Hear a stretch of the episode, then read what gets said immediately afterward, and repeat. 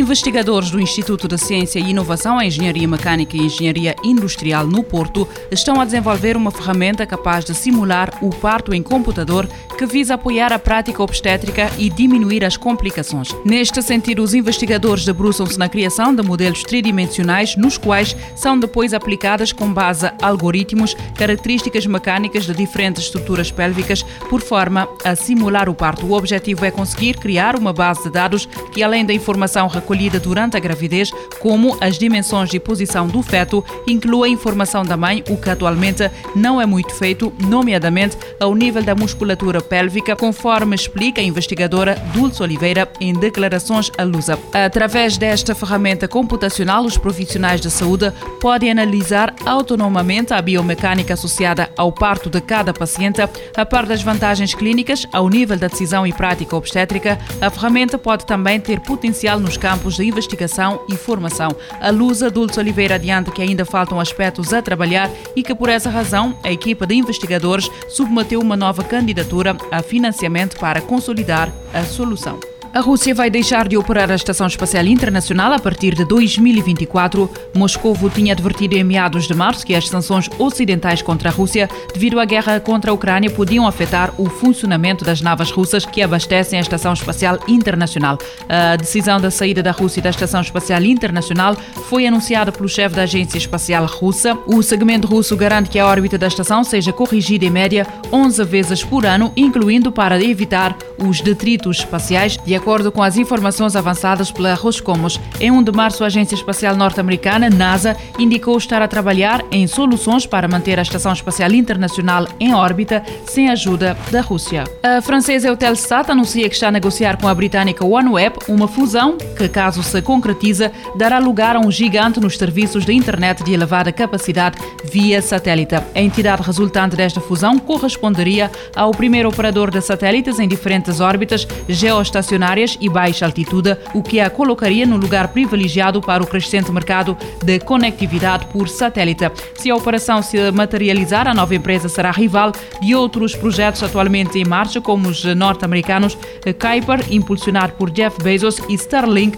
de Elon Musk. A Eutelsat, onde o Estado francês tem cerca de 20% do capital, opera uma rede de satélites para a distribuição de sinais de televisão e rádio em quase todo o mundo. A OneWeb, da qual a Eutelsat é a segunda maior acionista, com 23%, é uma das operadoras globais de redes de satélites de baixa altitude, com um serviço que estará completamente operacional em 2023, quando a sua rede de 648 satélites estiver no espaço que se prevê ainda este ano. A opção da internet via satélite é considerada, neste momento, a melhor para trazer acesso de alta velocidade à rede em áreas rurais ou montanhosas, onde as conexões de fibra ótica são excessivamente caras ou não é prático.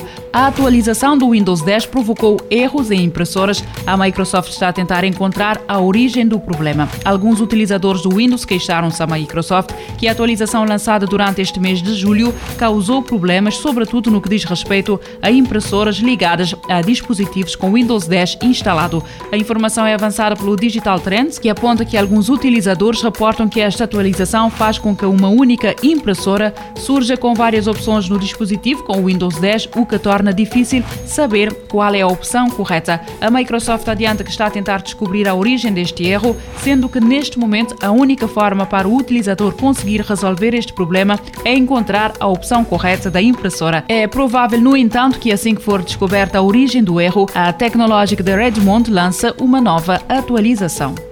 A Apple, a Microsoft, a Amazon e a Google compraram ouro ilegal da Amazônia. Parte do ouro extraído ilegalmente de terras indígenas brasileiras está a ser usado em computadores da Apple e da Microsoft, bem como em superservidores do Google e da Amazon, segundo uma investigação jornalística publicada pelo portal Repórter Brasil. Documentos obtidos pelo portal revelaram que estes gigantes da tecnologia compraram em 2020 e 2021 ouro de diversas refinadoras, entre elas a italiana Kimet, investigada pela Polícia Federal Brasileira por ser destino do minério extraído ilegalmente da terra indígena Caiapó e da empresa Marçam, cuja fornecedora é acusada pelo Ministério Público Federal de provocar danos ambientais devido à aquisição de ouro ilegal. Segundo o repórter Brasil, a constatação de que as quatro empresas de tecnologia estavam a usar ouro ilegal extraído no Brasil ocorreu porque a Apple, a Google, a Microsoft e a Amazon são obrigadas a enviar à Comissão de Valores Mobiliários dos Estados Unidos a lista dos seus fornecedores, não apenas de ouro, mas também de estanho,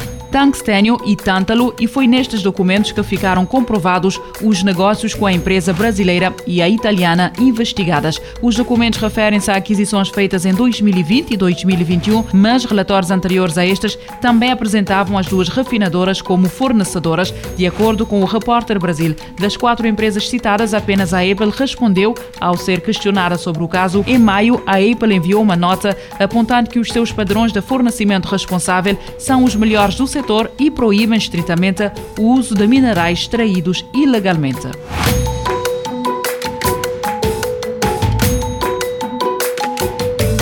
Futuro agora, com o apoio da Agência Reguladora Multissetorial da Economia.